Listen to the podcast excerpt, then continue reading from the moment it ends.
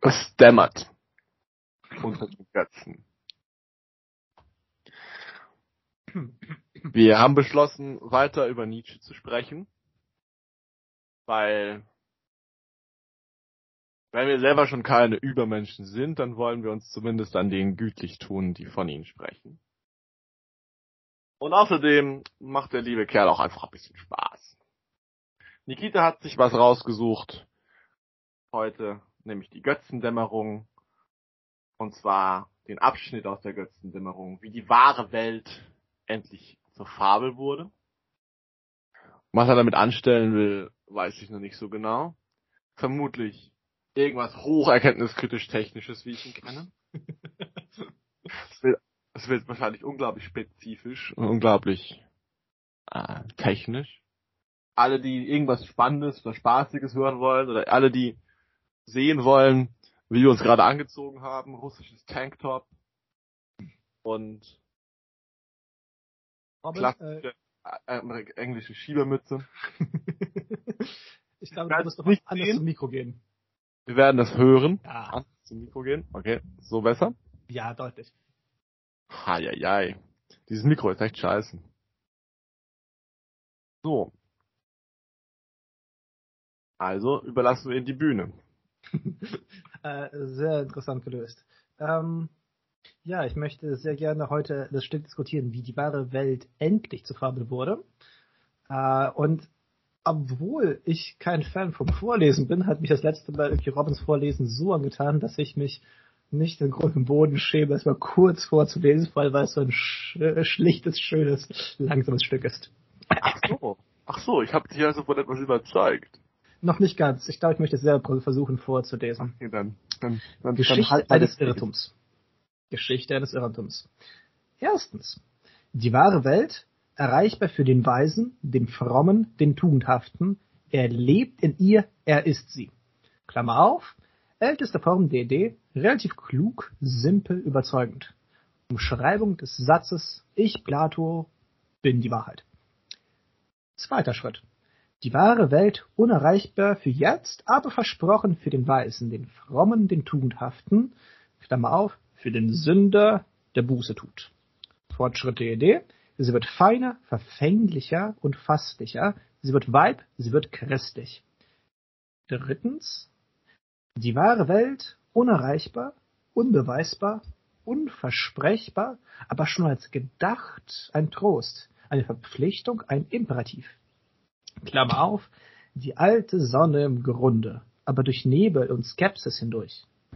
Die Idee sublim geworden, bleich, nordisch, königsbergisch. Twinkle Smiley. Äh, vierter Punkt. Die wahre Welt unerreichbar? Fragezeichen. Jedenfalls unerreicht. Und als unerreicht auch unbekannt. Folglich auch nicht tröstend, erlösend, verpflichtend, Wozu könnte uns etwas Unbekanntes verpflichten? Klammer auf, grauer Morgen. Erstes Genen der Vernunft. Hahnschrei po des Positivismus. Fünfter Schritt. Die wahre Welt, eine Idee, die zu nichts mehr nützt, nütz ist, nicht einmal mehr verpflichtend. Eine unnütz, eine überflüssig gewordene Idee, folglich eine widerlegte Idee. Schaffen wir sie ab.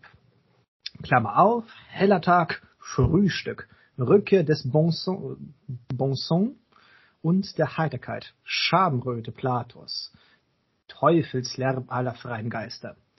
Und letztendlich sechster Punkt. Die wahre Welt haben wir abgeschafft. Welche Welt blieb übrig? Die scheinbare vielleicht? Aber nein, mit der wahren Welt haben wir auch die scheinbare abgeschafft. Klammer auf, Mittag, Augenblick der kürzesten des kürzesten Schattens, Ende des längsten Irrtums, Höhepunkt der Menschlichkeit. Incipit Zarathustra. Okay, ich. So. Die Frage, die mich äh, interessieren würde, ist, was wolltest du denn von der wahren Welt? Welche Gelüste haben dich zu ihr getrieben? Ähm, die Vorstellung, äh, in Wahrheit zu leben, übrigens, das ist eine von Kunderas Formulierung, ist schon etwas äh, sehr es erlaubt, eine Distanz aufzubauen zum jetzigen Geschehen. Ich weiß, dass ich zur Philosophie unter anderem dadurch gekommen bin, dass ich ähm, mit allen Halbheiten Schluss machen wollte und in ganz klassischer Manier sagen wollte, okay, und jetzt bin ich auf dem Weg zur Rechtschaffenheit, zu dem, zu der Eigentlichkeit, zu dem, worauf es eigentlich ankommt. Und was ich an dieser Stelle spannend finde, ist, dass äh, es eine, Entwicklungs, äh, eine Entwicklungsgeschichte beschreibt, wie diese Idee der wahren Welt immer wieder sich transformiert oder eine andere Rolle für uns spielt. Mhm. Ich glaube, was, warum ich diese Stelle ausgesucht habe, ist erstens, weil wir damit sowohl sehen, was Nietzsche inhaltlich äh, möchte, als auch was äh, wie er vorgeht. Inhaltlich ist Nietzsche jemand, der sehr stark darauf pocht, dass wir mit, in, durch bestimmte Illusionen, durch bestimmte Verfangenheit in Ideologien, könnte man schon heute sagen, davon abkommen, was wir eigentlich tun möchten oder tun können. Letztendlich ist Nietzsche auch jemand, der sehr für eine Entfaltung von Kräften einsteht, für unsere für Entfaltung unserer menschlichen Kräfte. Kurze Frage. Wie würdest du dieses Ding beschreiben, dass wir von dem abkommen oder quasi das aus dem Blick verlieren, was wir eigentlich möchten? Wo wo und wie siehst du die Dynamik in dem, was er da schreibt und wo und wie siehst du diese Dynamik in unserem täglichen Leben? Und was ist da der, was ist da der Punkt für dich? Ähm, ich glaube, es beginnt erstmal damit, dass wir eine Erfahrung machen, dass wir in etwas scheitern können. Dass wir nicht das kriegen, was wir eigentlich gewollt haben. Zum Beispiel Anerkennung von anderen Menschen. Oder sagen wir, dass wir nicht die Leistung erbringen, die wir hätten erbringen möchten. Und eine der Formen wäre, um sich dagegen zu wehren, gegen diese, gegen diese Erfahrung des Leid, des Verlustes, des Scheiterns. Eine Form äh, des, des Erwehrens dessen ist, zu sagen, ich mag hierin zwar scheitern, aber es ist sowieso unwichtig. Also nach dem Motto, ich wollte sowieso das nicht machen. Und Übrigens auch die Frage, die billigste Art und Weise, sich rauszureden, finde ich. So ungefähr. Also, ich erinnere mich in der Schule, ja, ich habe zwar eine schlechte Note das bekommen, aber ich finde sowieso Schule in, insgesamt scheiße. Ich stehe sowieso darüber. Und äh, Philosophie ist eine der Formen, wie man, die man kommen kann, indem man sagt, letztendlich beschäftige ich mich mit dem Wahren, dem Eigentlichen, dem Richtigen. Und hier haben wir so diese Idee, die Nietzsche anspricht und sagt, na, ist nicht auch äh, die wahre Welt, eine der Formen der wahren Welt, etwas, was uns dahin bringt, äh, zu sagen, wir möchten uns nicht mit dem jetzigen hier auseinandersetzen, möchten jetzt nicht in diesem vergänglichen Spiel des launhaften Gewinnens und launhaften Verlierens involviert werden. Ich möchte mich aus diesem Spiel entziehen und sagen, ich beschäftige mich mit unvergänglichen Dingen. Ah, du würdest also sagen, es handelt sich hier um eine ähnliche Strategie wie deine Schulkindstrategie, die sagt, die sagt, hey, schlechte Noten, I don't give a fuck. Ich stehe drüber, ich bin schon bei den ganz großen Denkern und Literaten der Menschheitsgeschichte angekommen und ich weiß, worauf es wirklich ankommt. Ähm, oder ich bin auf dem Weg dahin. Genau. Und quasi, und manche Philosophen oder viele Philosophen, so in dem Film von, hm, kein Geld, kein Leben, keine, kein Verständnis von meinem sozialen Umfeld, für meinen ganzen Bullshit, den ich mache. Kein Erfolg bei den Tyrannenkönigen, bei denen ich mal anklopfe, um ihnen zu sagen, wie Staat richtig geht. Was ja Platon versucht hat. Platon ist zu ähm, dem äh, Herrscher von Sizilien damals gegangen, der hieß Dionysos, guter Name, und wollte ihn beraten, wie das mit der Herrschaft über diesen Staat und so weiter funktioniert. Und das hat dieses Verhältnis hat sehr lange hat nicht sehr lange durchgehalten, hat nicht sehr gut funktioniert. Und das Ergebnis war, dass äh, Dionysos Platon einfach mal losgeworden ist und ihn als Sklaven auf irgendein Schiff verkauft hat. Und dann mussten ihn irgendwelche Freunde, die ihn in Athen dann aufgegriffen haben oder wo auch immer das war, mussten ihn wieder freikaufen. So, also so in dem Sinne von ein das beständige philosophische Scheitern an der Welt auf die eine oder andere Weise wird damit kompensiert, dass man behauptet, man hätte die eine wahre, unerreichbare Wahrheit über die Welt. Oder beschäftigt sich damit. Oder man beschäftige sich damit. Genau, man sagt so, ich bin auf der Suche. Ich bin auf der Suche nach einer ganz bestimmten, sehr, sehr wichtigen Sache. Aber dieses auf der Suche sein, vielleicht ist es auch gerade darauf ausgelegt, nicht einlösbar zu sein. Man, viele der, so, so, so eine Art Punkt. philosophischer Perfektionismus könnte man das nennen, der, der das, die Unerreichbarkeit der Wahrheit so auf Dauer stellt, dass es die Position Philosophen rechtfertigt und ihn gleichzeitig von, ich würde es nicht Verpflichtung nennen, weil ich habe meine persönlichen Probleme mit dem Pflichtbegriff, weil ich ihm ge sehr gerne verfalle.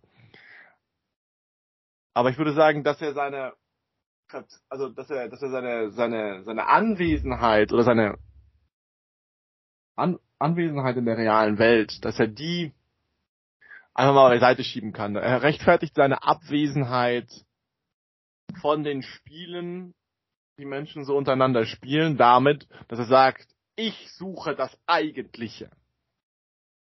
Ich glaube, das ist jetzt extrem spannend, weil du hast jetzt nur einen von diesen sechs Punkten angesprochen, die Nietzsche damit verknüpft. Also Philosophie und damit auch die Suche nach der wahren Welt oder das sich begeben darin, ist eine Form der Strategie, mit der Welt umzugehen.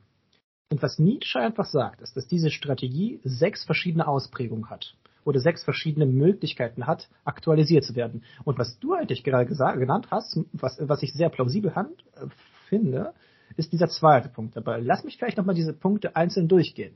Mhm, äh, vielleicht ja. ist es hilfreich, weil die, äh, also die These, die ich mit Nietzsche vertreten würde, ist, die wahre Welt ist eine bestimmte Strategie der Weisen, der Spiritual Guidance Menschen, um etwas in der Welt zu erreichen. Und jetzt ähm, würde ich gerne nochmal zusammenfassen, wie diese Strategien aussehen. Die erste und ursprünglichste Form dieser Strategie ist einfach, man ist schon in der Wahrheit. Also das ist, die wahre Welt ist erreichbar für einen wahren Menschen, für, jemand, für einen Asketen beispielsweise. Ähm, wenn wir sprechen über Jesus, dann denken wir nicht, dass Jesus einfach sagt, ich suche nach der Wahrheit. Er ist die Wahrheit. Genau, Jesus ist kein Sokrates. Das ist die fundamentale Unterscheidung zwischen Jesus und Sokrates. Sorry. Ja, das ist auf jeden Fall mit Kierkegaard gesprochen. ähm, aber worauf es jetzt auch ankommt, dass wir mit auch andere Figuren nehmen können, wie die Yogis in Indien. Die sind diejenigen, die sich aus dem Spiel der Menschen rausnehmen und diejenigen, die bestimmte Übungen treiben und sich in einen bestimmten Zustand hineinbegeben der, des Erleuchteten, des verstehenden Menschen. Und insofern bedeutet die wahre Welt eine Strategie, äh, die bedeutet, die so funktioniert, ich nehme mich raus aus allen Spielen der Gesellschaft und ich lebe einfach für mein eigenes Sein. Ich bin die Wahrheit. Was aber Robin davor angesprochen hat mit, ich bin ein Philosoph und ich suche mein ernstes Leben nach, äh, nach der Wahrheit und ihr alle, ihr trödelt so in eurem nichtigen Leben dahin, das ist die zweite Strategie. Nämlich Nietzsche spricht davon, ähm, die wahre Welt ist zwar unerreichbar, aber versprochen. Die ist ein Versprechen, das wir vielleicht einlösen können. Ich sage, ich bin zwar nicht in Wahrheit und ich weiß nicht, ob irgendjemand das sagen kann, aber ich weiß, dass allein schon der Weg dahin mich rechtfertigt. Seht her, wie edel ich scheitere da, äh, da in meinem Suchen nach dem Wahren. Es hat etwas von Romantik des verlorenen Postens. Der dritte Punkt ist sowas wie diese Idee wird aufgeklärt. Also er erwähnt auch bei diesem dritten Punkt Königsbergerisch, was natürlich auf Kant die Anspielung ist. Nämlich die wahre Welt als eine Welt von, wo alles einen richtigen Platz hat. Alles, wo, wo einfach alles äh, genau, äh, genaue Ordnung folgt. Gibt es für Kant einfach nicht. Was es aber für Kant gibt, ist eine Forderung, dass so eine Welt sein sollte. Oder dass wir zumindest sie uns vorstellen können, ohne jemals ihre Realität anzunehmen. Und Kant macht da so ganz tricky Move. Allein schon, weil ich es mir vorstellen kann, ist sie schon tröstlich für mich. Aber als weiser Philosoph, jemand, der schon ganz viel gedacht hat, muss ich doch wissen, dass es nicht wahrhaft sein kann, diese wahre Welt. Und dann kommen wir zu dem vierten Punkt, nämlich, ich glaube, äh, Nietzsche assoziiert das mit, äh, mit Schopenhauer.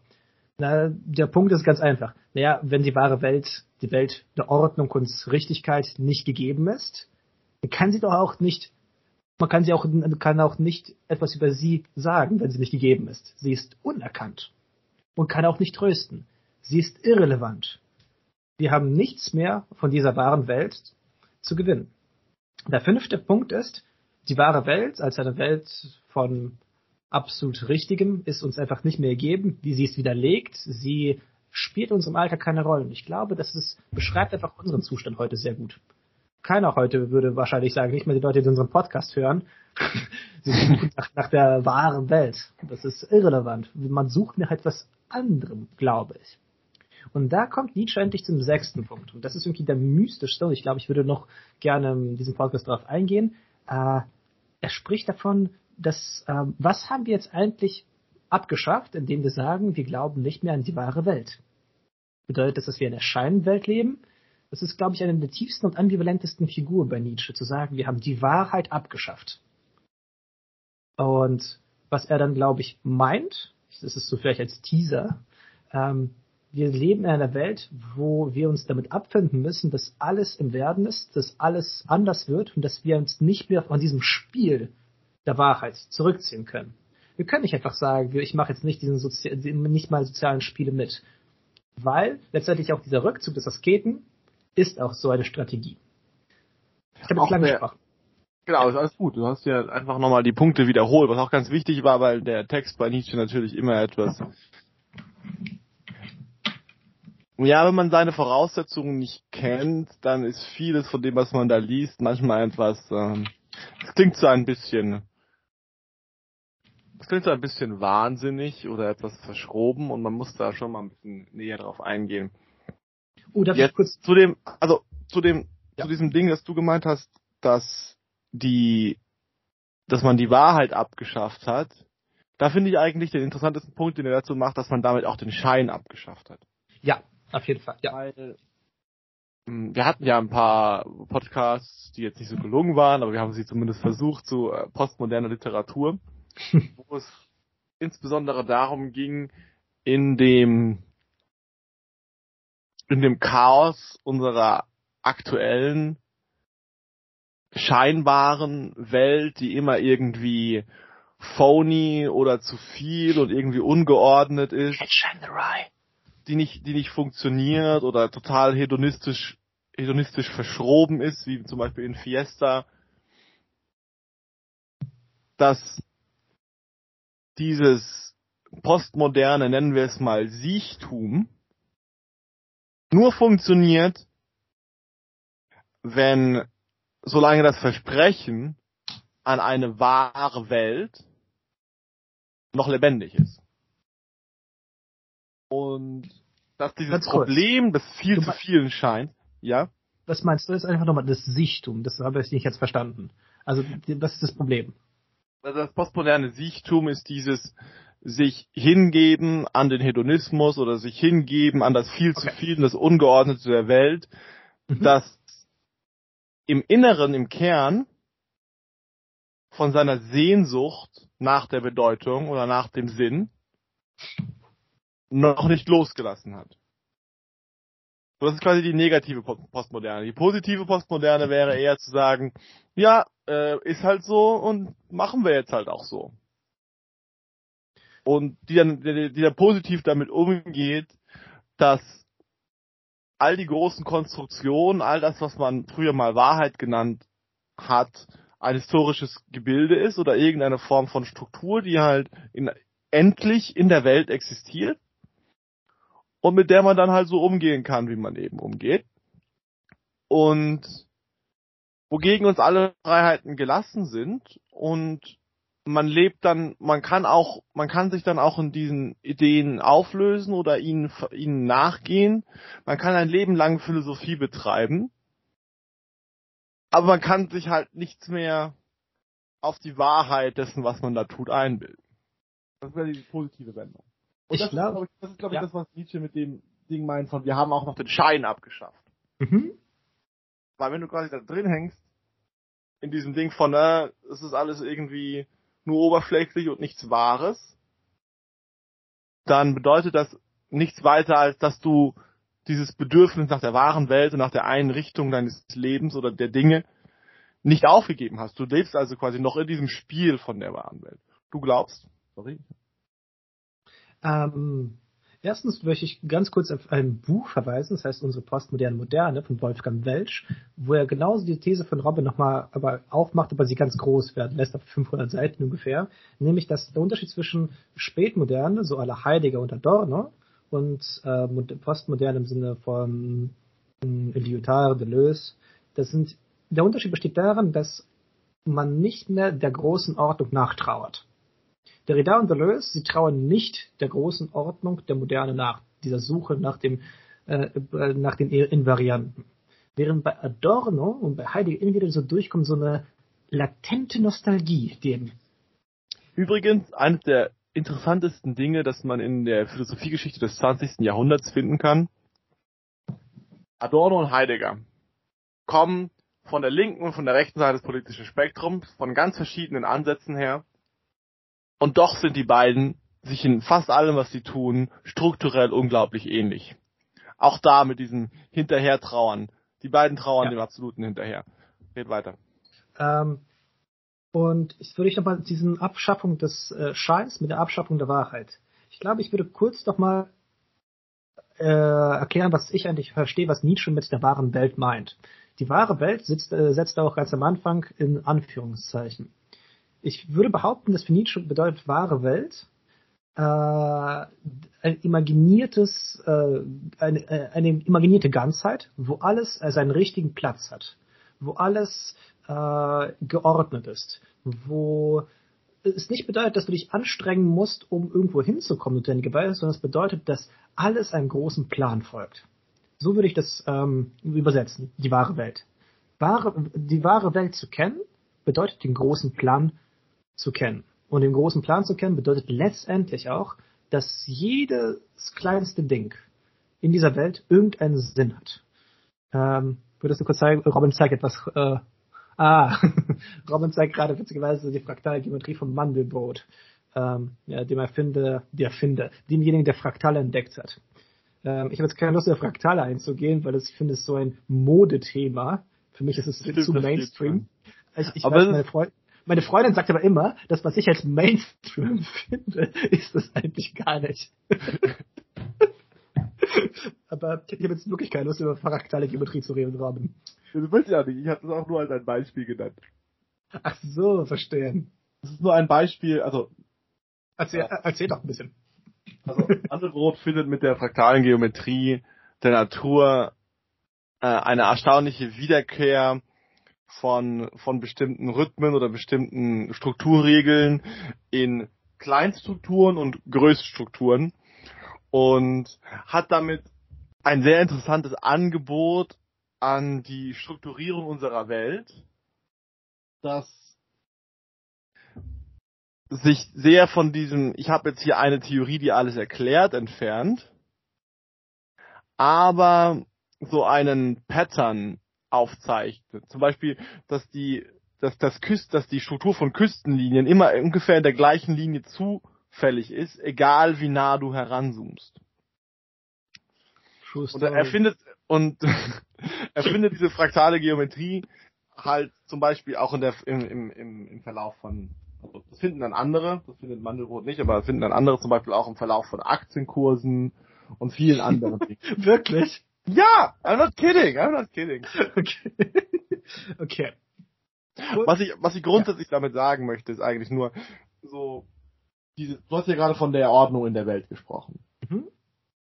Und quasi dieses, dieses immer, dieses immer Wiederfinden der Ordnung in der Welt und sie, sie hinstellen und sie dir, und sie geben als ein, als so ein Stein, auf dem man ruhen kann. Das ist immer noch sehr wichtig und das ist auch was Menschen immer und immer wieder versuchen und auch immer versuchen werden. Ich bin der Meinung, dass dieser Prozess, den Nietzsche da beschreibt, nie abgeschlossen sein wird. Ähm, ja, ich glaube, also ich verstehe, ja, worauf willst du jetzt hinaus? Dass dieser Prozess der Suche, der nach dem Big Plan nicht abgeschlossen wird, oder was meinst du jetzt klar? Ich, ich würde sagen, dass diese sechs, also ich hätte die, die steile These zu sagen, dass diese sechs Stufen dieses Spiels gleichzeitig existieren. Ähm, das ist auf jeden Fall, ich glaube tatsächlich würde Nietzsche dem widerspre nicht widersprechen zu sagen, dass alles, was er als Theorie anbietet, existiert immer und überall nur in verschiedener Stärke.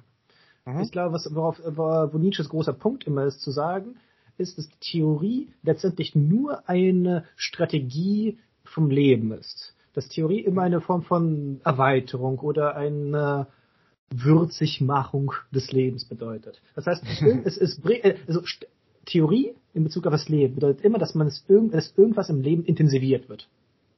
Das ist, glaube ich, Nietzsches großer Punkt, wenn man rausschreiben kann, wenn er immer mitschreibt. also, das ist auch eine interessante Sache, die Sache mit der Lebensintensivierung, der Lebenssteigerung. Was, so, was an der Idee der wahren Welt steigert das Leben? Ja, darauf will ich sehr gerne zu sprechen kommen. Ich glaube, ich würde es so unterteilen, dass der Punkt, dass die, die Punkte eins bis drei zeigen, inwiefern das wahre, die Idee des wahren Lebens das Leben steigert, aber die Idee aber vierte, fünfte und sechste Gebrauch des wahren Lebens das, Le das ähm, Leben nicht mehr steigert oder nicht mehr intensiviert macht. Okay, also kurz nochmal die ersten die Punkte wiederholen, weil das wird jetzt schon ja, wieder vergessen sein. Auf jeden Fall. Ähm, vielleicht mal kurz, wahre Welt setze ich jetzt gleich mit Big Plan haben, also ein Plan for Everything.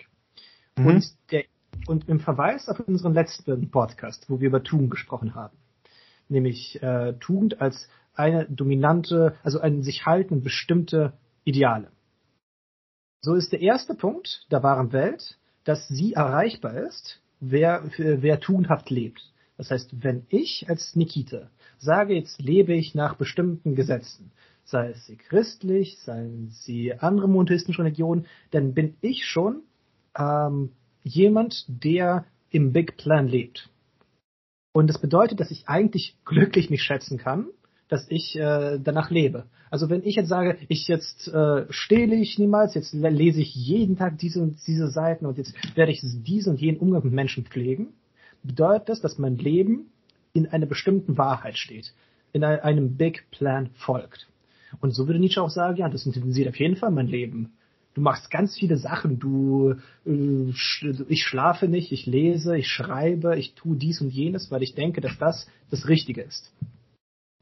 Und im zweiten Schritt haben wir so, so ähnliche Strukturen, nur ein bisschen schwächer. Ähm, es bedeutet so viel wie, ich lese und schreibe und pflege einen bestimmten Umgang mit meiner Umwelt, nicht weil ich denke, dass das schon dem großen Weltplan entspricht, sondern weil ich dadurch mir verspreche, mir einen großen Weltplan zu bekommen.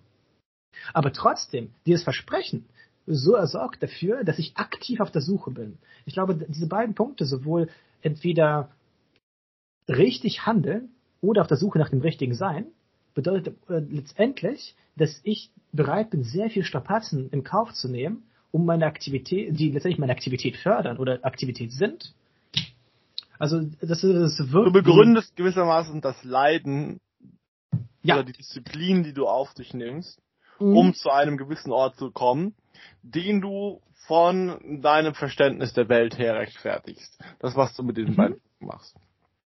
Genau, es ist, es ist. Und das würdest du eine Lebenssteigerung nennen. Genau, es dient als Antriebsquelle und meinetwegen ist das eine Illusion. Nietzsche würde niemals bestreiten, dass die wahre Welt eine Illusion ist. Uh, the wahre Big Plan of Everything. Aber ich würde sagen, dass diese, äh, diese Kohle in dem Auto, das ich bin, oder dieses, äh, dieses Würstchen, das von mir hingehalten wird, sorgt dafür, dass ich mich als Körper, als Mensch extremst verausgabe, extremst viele verschiedene Sachen unternehme. Und der dritte Punkt, der immer noch äh, mit der wahren Welt zusammenhängt und immer noch produktiv wirkt, ist ähm, so, so zu verstehen, ich weiß zwar, dass es nicht den Big Plan of Everything gibt, aber ich weiß, dass es tugendhaft ist oder richtig ist, so anzunehmen, als gäbe es einen. Weißt du? Das ist sowas wie, mhm. ich tue so, als gäbe es das. Und du ich gehst weiß, also dieses, du gehst in diesen als-ob-Modus ja. oder beziehungsweise du gehst in diesen Sokrates-Modus von ich weiß es nicht, aber ich bin auf der Suche und das eine, was ich 100% richtig weiß, ist, dass ich auf der Suche bin und du nimmst diesen Anker, du, du nimmst den Anker weg von dem großen Ziel oder von der großen Wahrheit, in der du lebst, oder von der großen Ordnung, in der mhm. du bist. Nimmst du weg darauf, dass das einzig Wahre es ist, auf dem Weg zu der Wahrheit zu sein. Mhm. Hier ist ja. quasi, quasi deine Zielorientierung, wo du aus dem das Ziel deiner Weisheit in einem gewissen Sinne schon vorwegnimmst Und Mhm. du sagst, okay, es hat diese und diese Anforderungen, ich weiß genau, was diese Anforderungen sind, ich erfülle sie einfach und dann bin ich schon da. Fertig. Die Sache ist Mhm. erledigt. Beim zweiten Ding bist du mehr so im Sinne von, it's all a process. Es ist alles ein Prozess. Ich gehe, Ja, bin ja. da auf dem Weg, ich, re, ich bin, ich bin da Sokrates, chill in Athen herum und rede mit den, mit den Leuten und versuche herauszufinden, was die Wahrheit ist. Du bist absolut davon überzeugt, dass es, dass es gewissermaßen die Wahrheit ist, auf dem Weg zur Wahrheit zu sein. Aber du hast keine Ahnung, was die Wahrheit ist. Mhm. Und du, du glaubst an die Wahrheit und du glaubst auch gewissermaßen an die Wahrheit deines Weges. Mhm. Ja, ja, genau. Und vielleicht möchte ich kurz hier noch, darauf eingehen, warum es eigentlich äh, im Titel geschrieben hat, Geschichte eines Irrtums. Ähm, hierin sieht man so toll, bei dem, was Robin gesagt hat, dass der Irrtum für Nietzsche noch kein Argument gegen ein- einen Glauben ist. Nämlich mag sein, dass die wahre Welt nicht keinerlei logische Begründung hat, dass wir sowas annehmen können. Letztendlich aber hat es aber bestimmte Effekte, die, es, die diese Idee produziert, die äußerst spannend sind. Und Nietzsche würde sagen, das ist, äh, das ist genau das, worauf es auch irgendwie ankommt, dass wir es schaffen, uns in eine bestimmte Aktivität zu bringen. Ich glaube, der Begriff der Aktivität ist entscheidend für Nietzsche übrigens. Das ist interessant. Auch ganz im Allgemeinen würde ich auch sagen, mh, diese Struktur oder diese sechs Punkte, die er da aufmacht, kann man auch reproduzieren in Bezug auf jede zielorientierte Aktivität Mhm. im, im menschlichen Dasein. Jetzt bringe ich mal wieder Dinge ein, die dich provozieren werden. Ähm, ähm, ich, ich folge gerade einem, der, äh, nee, folge ist zu viel gesagt, aber ich, ich höre mir gerade relativ viel von äh, einem, äh, von einem amerikanischen ähm, Unternehmer an, der sich, der sich, der, der sich sehr damit, auch damit beschäftigt, wie man sich zu seinem Leben als Unternehmer verhält, beziehungsweise was er eigentlich damit machen will. Und er hat diese, und er hat diese sehr interessante Grundannahme von, es ist mir eigentlich, es ist mir eigentlich in einem gewissen Sinne scheißegal, wie viel Geld ich verdiene. Trotzdem ist das meine absolute Metrik. So im Sinne von, ich möchte einfach nur dieses Spiel spielen und dieses Spiel macht mir unglaublich viel Spaß. Aber es ist mir vollkommen egal, ob das, was ich da tue, irgendetwas bedeutet. So, ich, ich opfere quasi mein Ja, ganzes Leben dafür, aber es ist mir vollkommen egal, gegen- das dagegen. Was? Das natürlich auch als Argument gegen so eine Spielerei mit ökonomischen Ressourcen gehandhabt werden kann. In, welcher, in welchem Sinne? Ach, äh, findest du es nicht auch komisch zu sagen, so, ähm, wenn du ein Unternehmer bist und dann bestimmte Güter produzierst und dann sagst, letztendlich ist es mir egal, ob ich nicht verkaufe oder nicht, letztendlich geht es darum, dass ich das Spiel gewinne, dass du es so gamifizierst, Sachen, die eigentlich unserem, naja, unserem Wohlstand sichern oder irgendwie Ressourcen der Welt verbrauchen. Mhm. Also, ich würde es halt eben nicht sagen. Ich würde halt eben sagen, das ist genau dieselbe Struktur, die du mit der Philosophie auch machen kannst. So, du kannst, du sagst, also quasi, quasi, du sagst, okay, die Philosophie, okay, erst einmal, es geht darum, es geht darum, in der Wahrheit zu sein. Ich bin in der Wahrheit. Kannst du analog setzen mit dem Punkt von, okay, es geht darum, äh, es geht darum, hier in der Welt ordentlich zu überleben und genug Geld zu verdienen. Erster Schritt. Ja, zwei, zweiter Schritt. Ja, ja gut, nee, mach weiter, das finde ich spannend gerade. Zweiter Schritt, okay, es ist ziemlich hart, Geld zu verdienen. Oder, oder, oder mit der Philosophie aber es ist gut auf dem Weg zu sein. Und das ist dann dieser zweite Schritt. Es geht so, die, diese, diese, diese, diese, diese Leute sagen, reden dann viel davon, dass sie sagen, ähm, don't focus about the goal, focus about the process. Kümmere dich nicht um das Ziel, sondern kümmere dich um den Prozess. Es, und dann, und dann kommst du, da kommst, dann kommst du wirklich ans Ziel, weil sie immer feststellen, dass sie mit, mit jeder einzelnen ihrer Ideen oder ihrer Business-Ideen oder ihrem, und ihrem Prozess oder, oder ihrem, ihrer Ausrichtung an diesem, diesem einen Ziel, dieses eine Geschäft groß zu machen oder, oder besonders viel Geld zu verdienen, dass sie immer wieder mit diesen Ansätzen, die sie da haben, immer wieder scheitern und deswegen immer wieder iterieren müssen. Deswegen, okay, werden sie, gehen sie auf den Prozess hinaus. Mhm. Und dann irgendwann stellen sie fest, ja, aber eigentlich, also, ja, aber eigentlich das ist der dritte Schritt quasi. Ja, eigentlich ist diese, diese, diese, diese fundamentale Sicherheit und diese, fundament, diese fundamentale totale Macht, die man mit dem Geld sucht, oder mit dem, mit der, mit der, mit der wirtschaftlichen Fähigkeit, etwas, das fundamental unerreichbar ist, dass dir immer genommen werden kann. Dass du, dass du nie, dass du nie, nie wirklich haben kannst. Das nie wirklich da ist, aber es ist zumindest ein Trost, ihm nachzu nachzuhängen. Und dann bist du bei der dritten Stufe.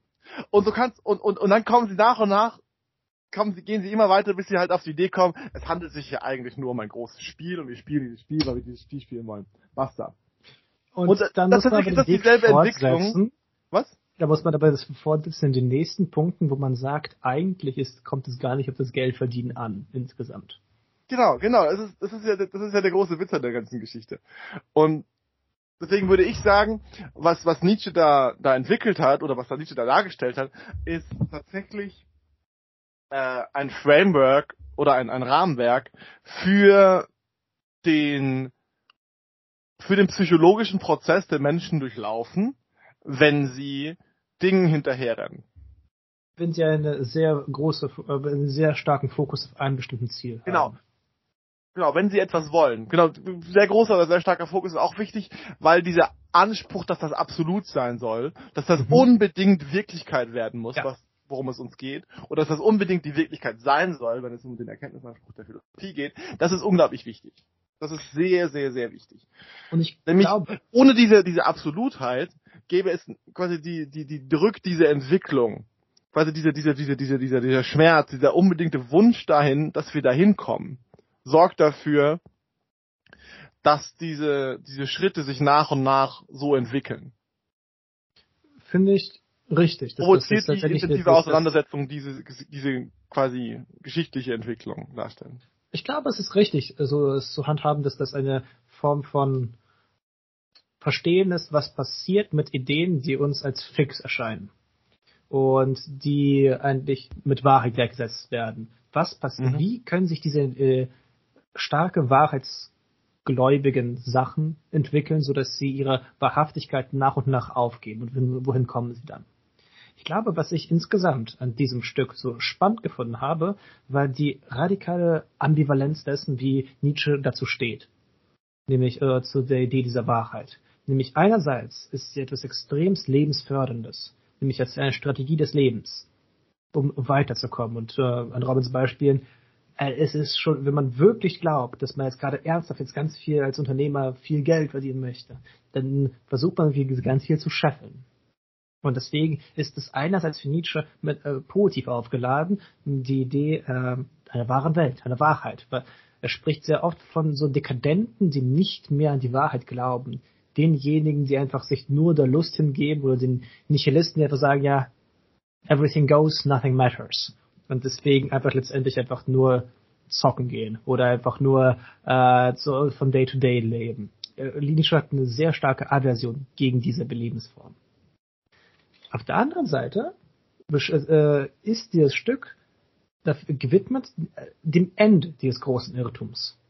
Nietzsche möchte, glaube ich, uns äh, einladen zu fragen, brauchen wir denn wirklich diesen starken Glauben an Wahrheiten, um wirklich ein aktives Leben zu führen?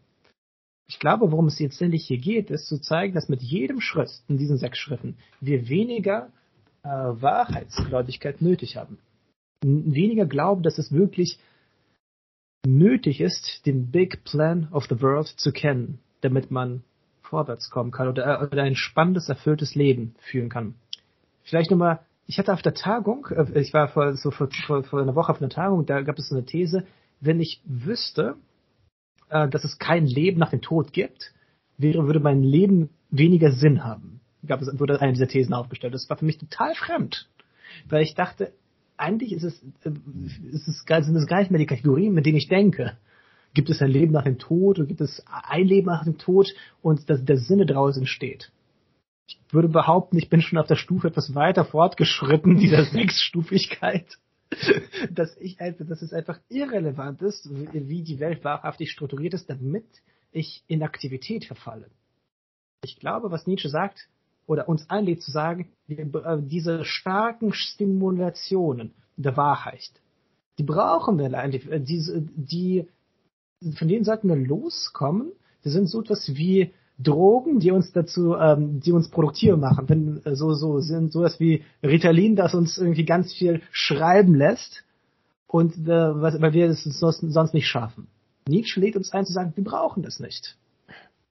Kurz hier ein, äh, ein, ein Haken. Ich hatte immer diese, nennen wir sie mal Geschicht, geschichtsphilosophische These, dass die Totalitarismen des 20. Jahrhunderts Versuche waren, den Sinnverlust, der im 19. Jahrhundert passiert ist, zu kompensieren.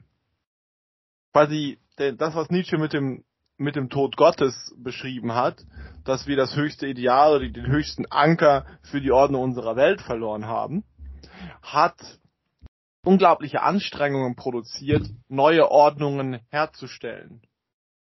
Und diejenigen, die auf eine Weise besonders verzweifelt, weil sie sich nicht sicher genug gefühlt haben, dem, was sie einfach so für sich ohne eine große Ordnung waren, besonders verzweifelt nach einer solchen Ordnung gesucht haben, hatten die erste Tendenz zu Fanatikern zu werden. Und es gab eine gewisse, es gab so eine große kritische Masse an Fanatikern im Umbruch vom 19. zum 20. Jahrhundert, dass diese Fanatiker es geschafft haben, in einigen Staaten der Welt die Herrschaft an sich zu reißen und neue, nicht Gottesstaaten, aber neue Ideenstaaten aufzubauen. Und Augustinus wäre unglücklich. Sehr unglücklich. Und diese, also und diese und diese diese diese Struktur zeigt sehr gut, dass die Verzweiflung wenn man angesichts dieses Prozesses, den Nietzsche angemessen beschreibt, in der Ver Verfolgung des einen waren, dass der Moment der Verzweiflung, der irgendwann dann eintritt, wenn du merkst, es gibt an und für sich kein Wahres, aber ich muss jetzt trotzdem ein Wahres haben, etwas ist, in dem unglaublich viel Gewalt liegt. Etwas ist, das uns vielleicht ein paar hundert Millionen Menschenleben gekostet hat. Hm. Vielleicht, vielleicht denke ich das zu stark, aber ich bin immer der Meinung, dass ein großer Teil des totalitären Antriebs daher kommt, verzweifelt einen Sinn in der Welt herstellen zu müssen und nicht akzeptieren zu können, dass das Spiel des Sinnes in einem gewissen Sinne bereits verloren ist. Und da tatsächlich würde ich einhaken und fragen, warum, wie schafft es das die Menschen damals und zum, zum Teil auch heute noch, diesen Glauben nötig haben an eine einzige, richtig geartete Welt. Warum brauchen, brauchen Menschen große Narrative, um handeln zu können? Ich glaube, das ist eine unglaublich spannende Frage, die ich jetzt auch, auch jetzt nicht beantworten kann. Aber was dieser wahren Welt zum Grunde liegt, ist auch die Überlegung, ähm, nicht einfach nur, ob diese Idee real ist oder irreal ist. Das ist für Nietzsche völlig e-, egal letztendlich. Für ihn stellt sich die Frage, diese Welt war für längste Zeit der Menschheit extrem wichtig, damit die Menschen zu irgendwelchen spannenden Ergebnissen kamen. Und jetzt stellt erstmal die These auf, wir als Menschen des 19. Jahrhunderts und schon gar auch des 21. glauben nicht mehr daran, äh, dass es eine wahre Welt gibt. Und jetzt stellt sich für Nietzsche aber eine zweite Frage können wir auch sinnvolles Leben haben ohne diese Idee eines wahren Lebens. Und ich würde sagen, ein Großteil des äh, späten Nietzsches kreist auch um die Idee, wie ein Sinn im eigenen Leben und im, auch im kollektiven Leben geschaffen werden kann, ohne dass man zur wahren Welt zurückkommen muss. Nochmal in Erinnerung zu rufen, wahre Welt ist der große Plan, eine große Ordnung, wie eine, eine, ein Gefüge, in dem wir leben, auszusehen hat. Und in dem Sinne, äh, zum, auf deinen Punkt der Totalitarismen zurückzukommen, es stimmt schon, viele Menschen haben es einfach, haben sich dem angeschlossen, weil sie dachten, äh, dass damit können wir das Himmelreich auf Erden schaffen. Aber die Frage ist, warum wollen die Menschen Himmelreich auf Erden schaffen? Sicherheitsbedürfnis wäre meine ganz einfache ja. mhm. Antwort. Das Bedürfnis, zu wissen, was morgen ist, obwohl wir es einfach fundamental nicht können. Es gibt keine Möglichkeit. Man muss sich das mal auf der Zunge zu gehen lassen, man muss es sich wirklich mal radikal vergegenwärtigen. Es gibt keine Möglichkeit, auf den nächsten Moment, der eintritt, die nächste Sekunde ernsthaft zuzugreifen. Es könnte gerade die nächste Sekunde sein, in der ein äh, in der ein Gamma, in der ein Gamma-Blitz von einer Supernova unsere Erde trifft und alles Leben hier auslöscht. Das könnte die nächste Sekunde sein. Es könnte auch die nächste Sekunde sein, in der die Simulation, in der wir vielleicht leben, äh, den Stecker gezogen bekommt, weil ein Alien-Kind über das Kabel gestolpert ist. Das ist also, Ding, das ist so dämlich. Aber also, nur um zu sagen, nur um zu sagen, die wir leben in der ständigen Illusion aufgrund unserer Vorhersagefähigkeit oder unserer, äh, unserer unserem Bedürfnis, unserem Vermögen, Dinge in der Zukunft vorherzusagen, dass die Zukunft in einem gewissen Sinne konstant ist. Das ist aber vollkommen nicht wahr. Wir haben überhaupt keinen Zugriff darauf, wie wir uns in der Zeit bewegen und wie sich die Dinge und die Ereignisse in der Zeit bewegen. Wir sind, wir sind quasi radikal durch den Ablauf von Zeit in Unsicherheit gestellt. Fundamental. Und wir sehen das nicht. Beziehungsweise wir wollen es nicht sehen und wir haben eine furchtbare Angst davor. Deswegen machen wir Pläne, deswegen organisieren wir unser Leben, deswegen versuchen wir so viel Struktur wie möglich zu, zu bekommen. Und die ultimative, die totale Struktur ist die wahre Welt, die göttliche Ordnung, die, die eine Ideologie, die ähm, das Ende der Geschichte einläutet. Ich glaube, Deswegen auch das Ende der Geschichte. Deswegen Nietzsche Punkt Fukuyama Du hast den Nietzsche-Punkt gemacht, indem du einfach die Idee der Wahrheit gleichgesetzt hast mit, der, mit dem Sicherheitsbedürfnis. Das, äh, das Gefühl, Sicherheiten zu brauchen, sich letztendlich ergießt in der Suche nach Wahrheiten. Mhm. Übrigens ein Punkt, den Adorno auch sehr schön macht in seiner negativen Interle in, äh, äh, Dialektik in dem Abschnitt zum ontologischen Bedürfnis. Mhm. Etwas komplizierter, als ich es jetzt gemacht habe, aber naja, ähm, schon Adorno lesen. Ich glaube, was ich jetzt gerade persönlich spannend finde, jetzt in Bezug auf Nietzsche, ist, dass letztendlich Sinn sehr oft gekoppelt war an die Wahrheit. Nämlich, was ist mein Sinn des Lebens? Naja, das, wo ich in der Wahrheit bin und was ist die Wahrheit, da, wo ich in Sicherheit bin. Und Nietzsche hat den Begriff des Sinns und des Wertes sehr stark in die Philosophie, er hat einfach in die Philosophie es eingeführt. Und es bedeutet, letztendlich würde ich so den Begriff des Sinns bei Nietzsche deuten, dass der Sinn ist dasjenige, wo wir als Menschen eine gewisse Erfülltheit finden. Und Erfülltheit finden wir dort, wo wir, jetzt komme ich wieder auf diesen Begriff der Aktivität zurückkommen, da wo ich mich verausgaben kann, da wo ich ganz viele verschiedenste Sachen ausprobieren kann, wo ich mich so viel, ähm, wo, ich glaube, das Begriff der Verausgabung, den mag ich hier. Sinn ist dort, wo ich mich verausgaben kann, wo ich eine Ordnung erschaffe, wo ich mit der Ordnung auch irgendwie hantiere, wo ich meine Wirksamkeit erfahre. Und ich glaube, darum geht es letztendlich Nietzsche sehr stark, vor allem in seinen letzten Schriften. Dass du es schaffst, einen Sinn zu haben, der nicht in Wahrheit äh, fußt. Und das sehr Interessante ist es, glaube ich, die fundamentale Frage für mich, diesen Sinn nicht in Wahrheit und absoluter Sicherheit zu integrieren. Ich habe gerade unglaublich stark an Descartes denken müssen, als du äh, gesagt hast, ja, wir brauchen Wahrheit und diese Wahrheit muss auch sicher sein. Die geht mhm. ins Sicherheitsbedürfnis über.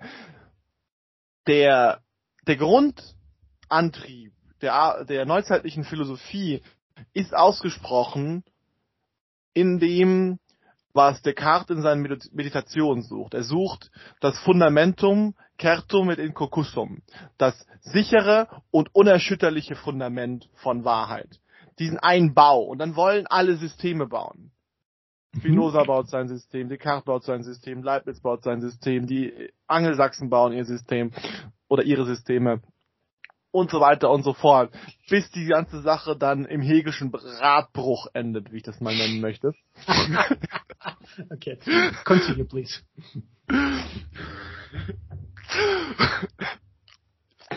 Und dieser, jetzt ist die Frage, und die, die, die, die Nietzscheanische Frage ist jetzt, wie, wie lebe ich diese Produktion von Ordnung die so einer Natur, also die so ein natürlicher Reflex des Menschen ist, um sein Leben zu gewährleisten. Weil die große, die wahre Welt ist etwas Lebenssteigerndes im Sinne von, dass sie uns orientiert, dass sie eine Ordnung für die Welt schafft, in der wir leben können.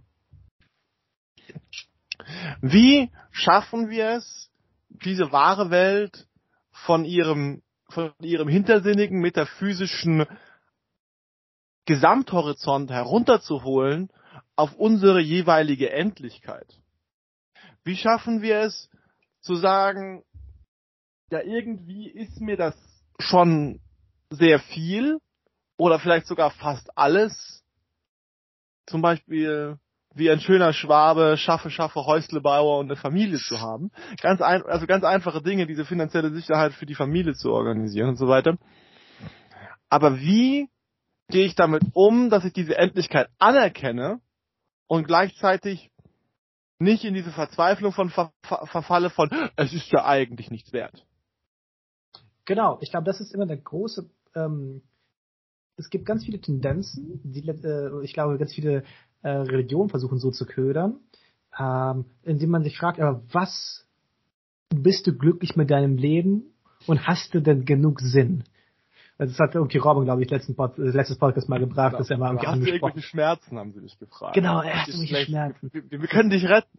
Wir können dich retten. Äh, ich glaube, das ist immer, ähm, ich würde sagen, eines der Sachen, die mir Philosophie sehr gegeben hat, ist zu erkennen, wenn ich weil man versucht, mich einzufangen in bestimmte Denkmustern und weil man versucht, mich bestimmt für bestimmte Moralen und Ideologien handhabt zu machen.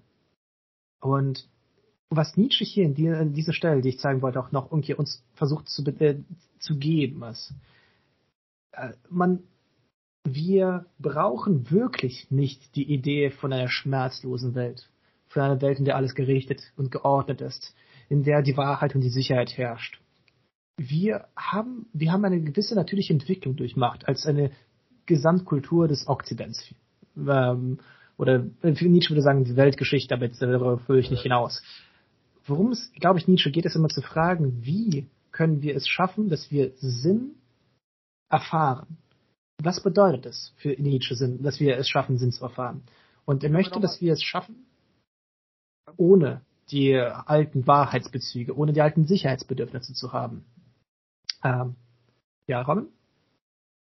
Jetzt können wir nochmal zurückkommen zu dem Text. Ich werde ihn auch nochmal in der, dieses Mal in der Beschreibung des Podcasts posten, damit wir, äh, ich glaube, es ist sehr hilfreich, diesen Text immer im Hintergrund zu haben, wenn man diesen True. Ja, führen liest. Und was ich hier sehe, ist ganz interessant, sind diese Klammern, die Nietzsche Ja, hat. schon.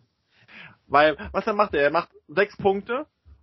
Der erste, er fängt immer an mit die wahre Welt und eine Beschreibung der Weise, wie sie erscheint. Was rein mhm. deskriptives. Und in der Klammer, also in dem, was wie ein Zusatz erscheinen sollte, ja. schreibt er, was sie für den Menschen bedeutet. Diese Physiologisierung. Genau, Physiologisierung, beziehungsweise er bringt sie hinunter ins ins Konkrete. Er bringt mhm. sie in das Lebensgefühl, das diese Beschreibung atmet. Ich würde sagen, für ihn, für ihn, geht, für ihn ist Metaphysik immer eine Frage des Lebensgefühls oder vielleicht auch der mhm. Vor allem das also, Sicherheitsbedürfnis. Also zum Beispiel, aber man kann ja auch, man kann, man kann verschiedene geschichtliche Erscheinungen oder philosophische Denkerscheinungen über die Zeit dann quasi auch zum Beispiel über Moden des Sicherheitsbedürfnisses erklären. Genau, ja. Mhm. Finde ich gut. Und,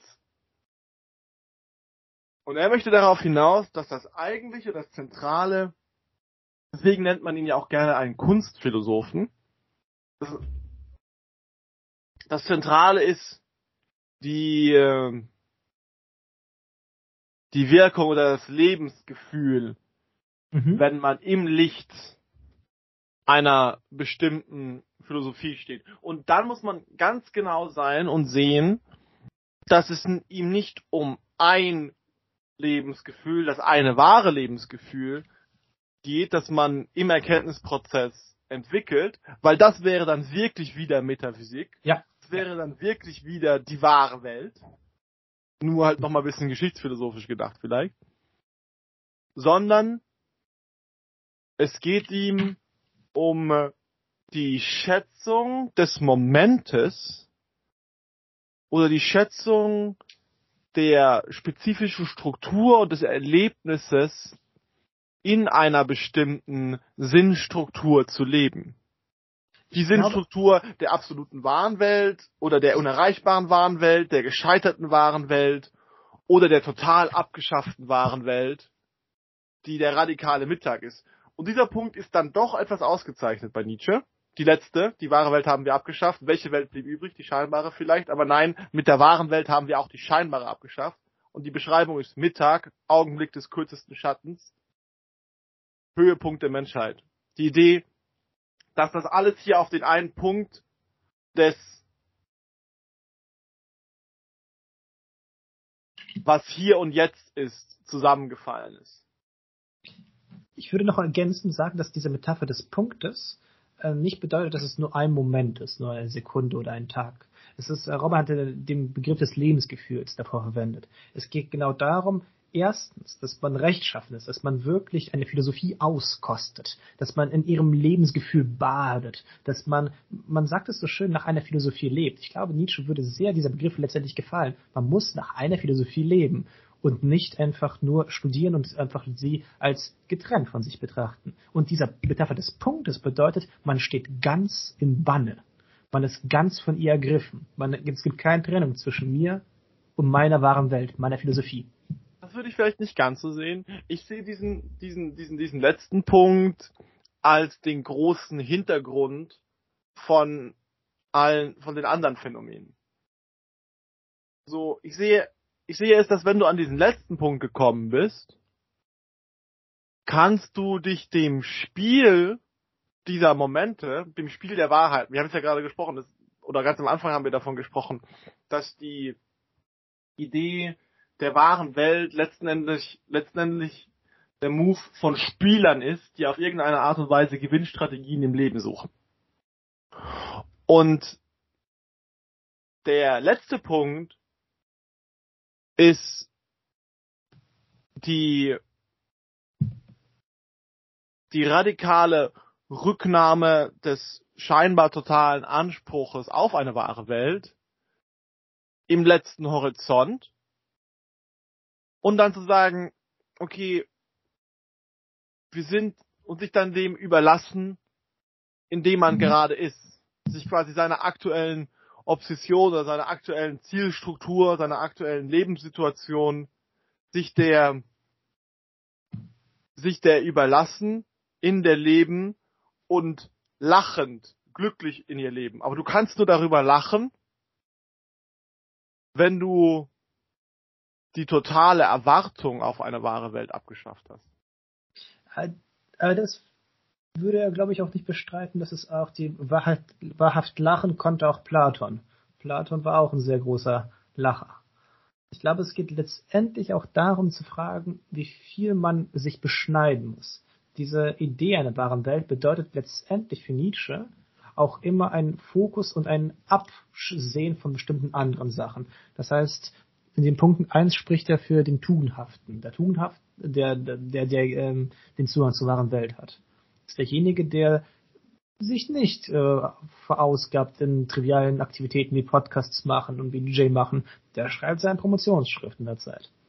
Und jetzt fragt Nietzsche, können wir auch nicht jemanden haben, der genauso das Gefühl hat, in diesem krassen Lebensgefühl der Eigentlichkeit mit Heidegger gesprochen, dieses Lebensgefühl wie, ich mache jetzt das, worum es eigentlich wirklich geht. Und dabei aber in allen trivialen Tätigkeiten es haben, kann man nicht eine Höhe der Seele finden, von der alle, von der, von dem das eigene Leben, so wie ein Roman erscheint oder ein, ein Gedicht, das man jetzt gerade nur aufsagt, so dass alles einerseits extrem schwer ist, alles ist wichtig für das ganze Leben, aber andererseits ist auch alles extrem leicht, weil alles dazu gehört. Ja, aber ich glaube, das ist der Moment, wo du eben aufhören musst, jede Form von Begründung oder jede Form von Versicherung zu suchen. Ich glaube, das ist dieses radikale, mhm. ja. ich brauche, das war, was wir beim letzten Mal besprochen hatten, in der, im Umgang mit der eigenen Tugend. Ich brauche diese Tugend nicht als ein Gottgesetz. Ich brauche diese Tugend nicht als eine Notdurft. Nicht als etwas, was mich irgendwie am Leben erhält. sondern ich brauche sie überhaupt nicht, sie ist einfach nur da und ich liebkose sie als das, was in mir ist. Und zum Beispiel, und zum Beispiel, deswegen schätze ich zum Beispiel auch diesen, äh, diesen, diesen Unternehmer, ähm, weil das sehr offensichtlich, also der Typ heißt Alex Formosi und ähm, weil, weil er, weil er sich im letzten Sinne sehr darüber klar ist, dass es einfach das ist, was er will und niemand anderes sollte das machen, was er will. Er macht es einfach gerne und er kommuniziert es gerne und er, und er lebt damit und er, er genießt es einfach. Und er sieht sich sehr klar als jemand, der in dieser, dieser harten, absoluten Struktur der ständigen Verbesserung von unternehmerischen Prozessen ist und es, halt einfach, es macht mir halt einfach Spaß, Digga. Ich hab da einfach Bock drauf. Hm. Und dieser und das ist das ist das das ist ja genau dieser diese Struktur, das ist ja genau dieses Ding von wegen am Ende kann ich mich diesen Dingen überlassen, ohne die Welt daraus machen zu müssen. Mhm. Ich glaube, damit können wir zum Punkt kommen. Genau, ich wollte gerade nach Schlussworten fragen. nach Schlussworten. Ähm, mein Schlusswort wäre, dass diese Stelle ich deswegen rausgesucht habe, weil ich äh, von ihr sehr vieles mitgenommen habe äh, für mein persönliches Leben. Es zeigt mir, hat mir ziemlich konzise gezeigt, die Frage, wie viel Sicherheit brauche ich eigentlich für meine Überzeugungen?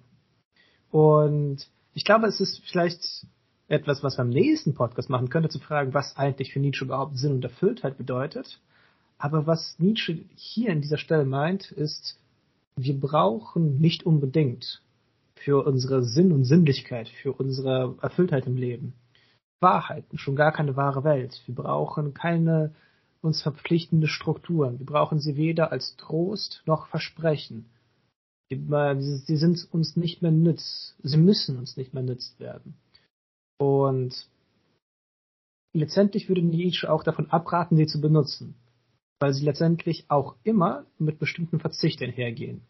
Nietzsche ist ein großer Denker des Exzess und dass das, worauf es ankommt, nicht der Verzicht ist, sondern einfach die Kunst des Genusses ist oder die Kunst der Leidenschaft.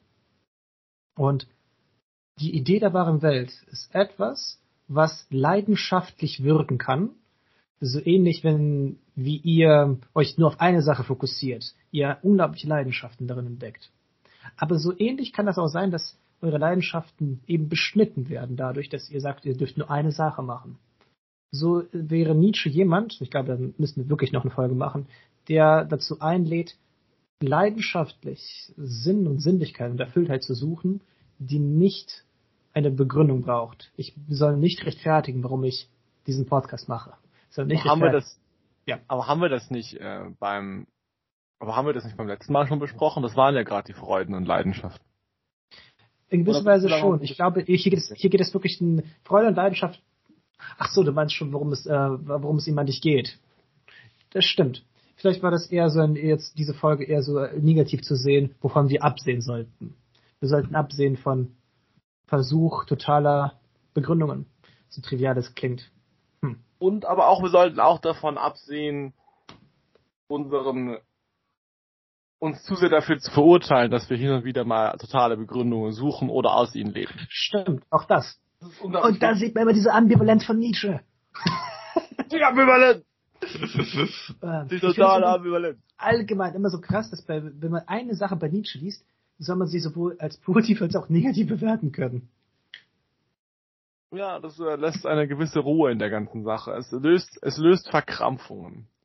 Nietzsche ist eine Massage für den philosophischen Geist. Und damit enden wir unsere jetzige Folge. Auf die nächsten Passage.